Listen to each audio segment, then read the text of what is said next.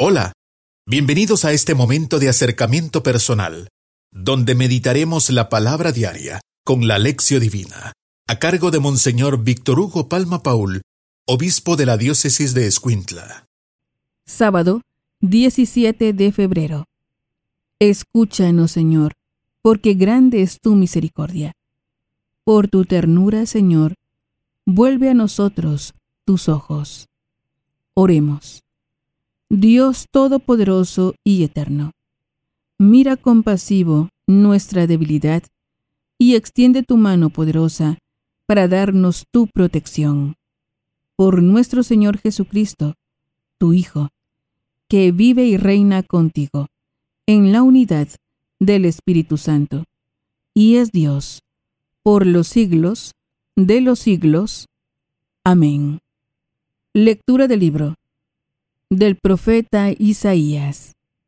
Esto dice el Señor, cuando renuncies a oprimir a los demás y destierres de ti el gesto amenazador y la palabra ofensiva, cuando compartas tu pan con el hambriento y sacies la necesidad del humillado.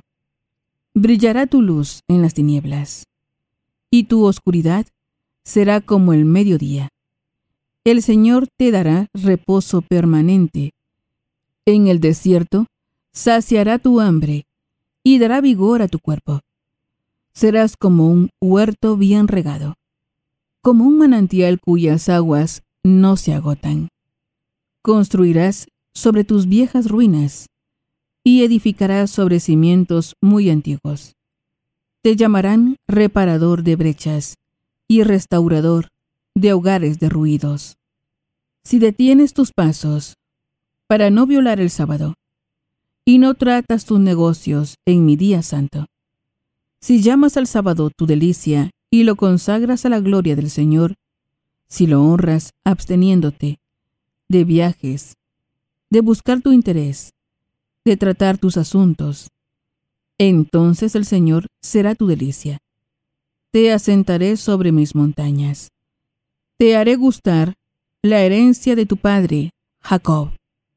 Palabra de Dios. Te alabamos, Señor. Salmo responsorial. Salmo 85. Señor, enséñame a seguir fielmente tus caminos. Señor, enséñame a seguir fielmente tus caminos. Presta, Señor, oídos a mi súplica, pues yo soy un pobre lleno de desdichas.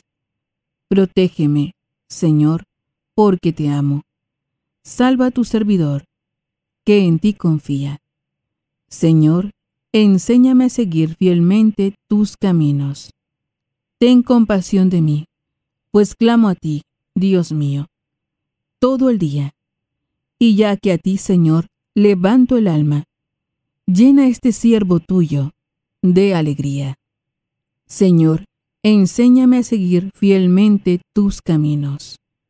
Puesto que eres Señor, bueno y clemente, y todo amor, con quien tu nombre invoca, escucha mi oración, y a mi súplica da respuesta pronta. Señor, enséñame a seguir fielmente tus caminos. Honor y gloria a ti, Señor Jesús. Honor y gloria a ti, Señor Jesús, no quiero la muerte del pecador, sino que se arrepienta y viva. Dice el Señor, honor y gloria a ti, Señor Jesús. Lectura del Santo Evangelio, según San Lucas. Gloria a ti, Señor. En aquel tiempo, vio Jesús a un publicano, llamado Leví, Mateo, sentado en su despacho de recaudador de impuestos, y le dijo, Sígueme. Él, dejándolo todo, se levantó y lo siguió.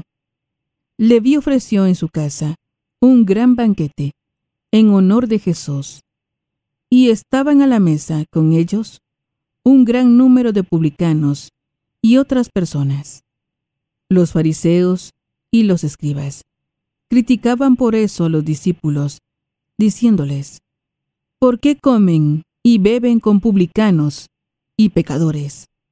Jesús les respondió, no son los sanos los que necesitan al médico, sino los enfermos.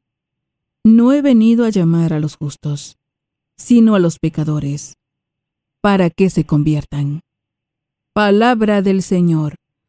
Gloria a ti, Señor Jesús.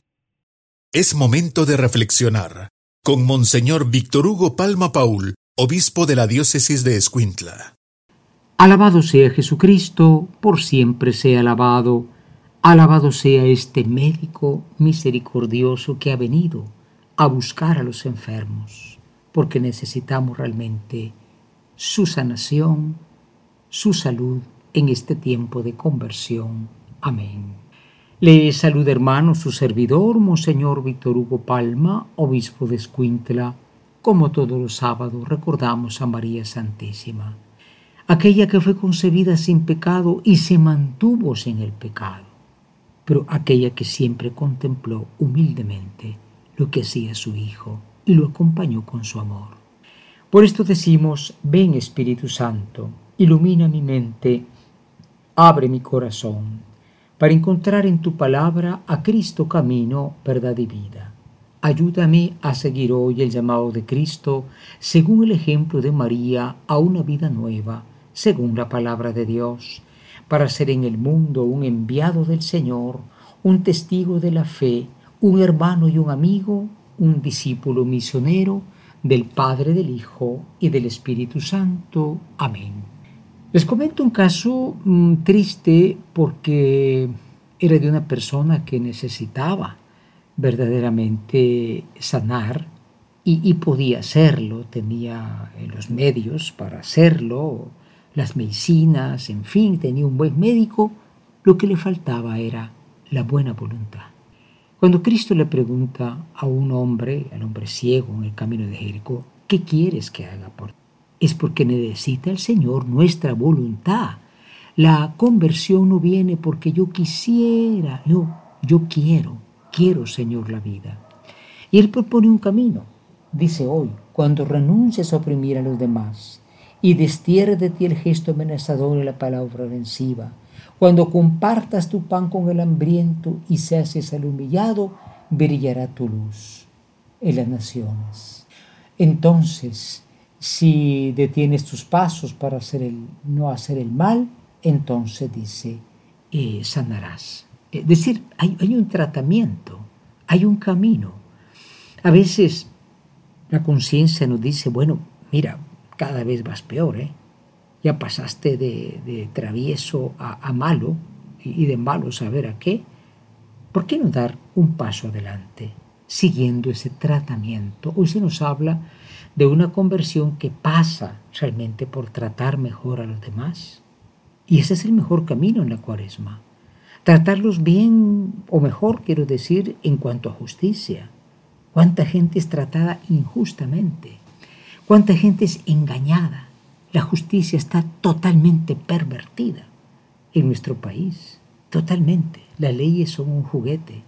Otra es la falta de solidaridad. Estás viendo que el otro muere y a ti no te importa. Por esto en el Evangelio mm, Jesús se manifiesta como aquel que viene a estar con los pecadores porque son enfermos. ¿Por qué el maestro come con los pecadores? Bueno, él responde, ¿no? No necesitan médicos los sanos, sino los enfermos. ¿Y por qué lo hace? Lo hace por misericordia, para llamar a los pecadores. Esto es importante porque ni tú ni yo estamos sanos. Dejemos que Él venga y que nos dé el tratamiento y el Espíritu Santo nos indique el camino para mejorar. Preparémonos a la meditación. Hoy en la meditación nos hacemos dos preguntas. La primera es, somos como aquella persona que tenía todos los medios, pero no los aprovechaba. Les cuento que al final esta persona perdió la vida. ¿eh? Eh, hay quien busca los medios para la salud y no los tiene. En cambio, este tenía, pero no lo hacía.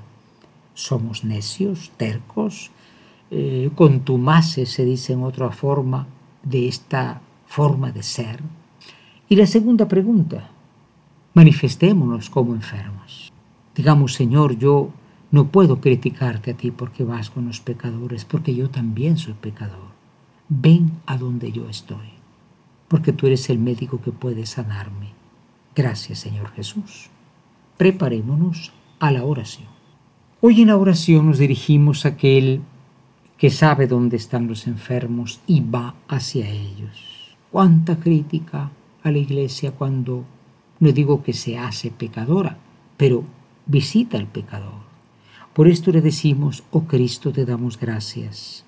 Aquella gente de una falsa justicia se apartaba de los pecadores, ya tenían su pecado ellos mismos, el pecado de la soberbia y del orgullo.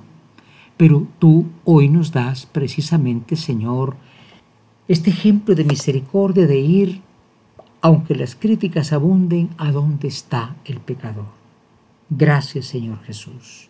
Tú eres el médico que necesitamos. Haz que sigamos el camino que nos propones para salir de nuestro mal. Amén.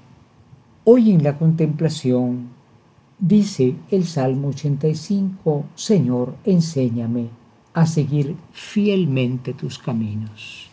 Enséñame a seguir fielmente tus caminos. No faltaba en Israel culto, no faltaba predicación, lo que faltaba era justicia, lo que faltaba era respeto, lo que faltaba era solidaridad. Por eso dice, cuando renuncies a oprimir a los demás, entonces brillará tu luz, sanará tu herida. Recordemos que el tratamiento no es fácil. Entremos en el momento de la contemplación, imaginemos a Jesús que está con los pecadores. Ellos dicen, bueno, tal vez este es pecador como nosotros no sabían que era el médico divino, pero Él se acerca para llamarles al bien. Entrando en este momento de la contemplación, decimos una vez más, Señor, enséñame a seguir fielmente tus caminos.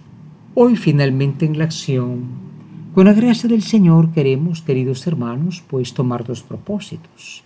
Primero, el propósito, ciertamente de examinar nuestra vida, de examinar cómo a veces podemos estar haciendo grandes actos religiosos, de cualquier religión que seamos, espectáculos, pero hay una tremenda insolidaridad, hay una opresión de conciencia o materialmente los demás. Examinemos cómo tratamos a nuestros hermanos.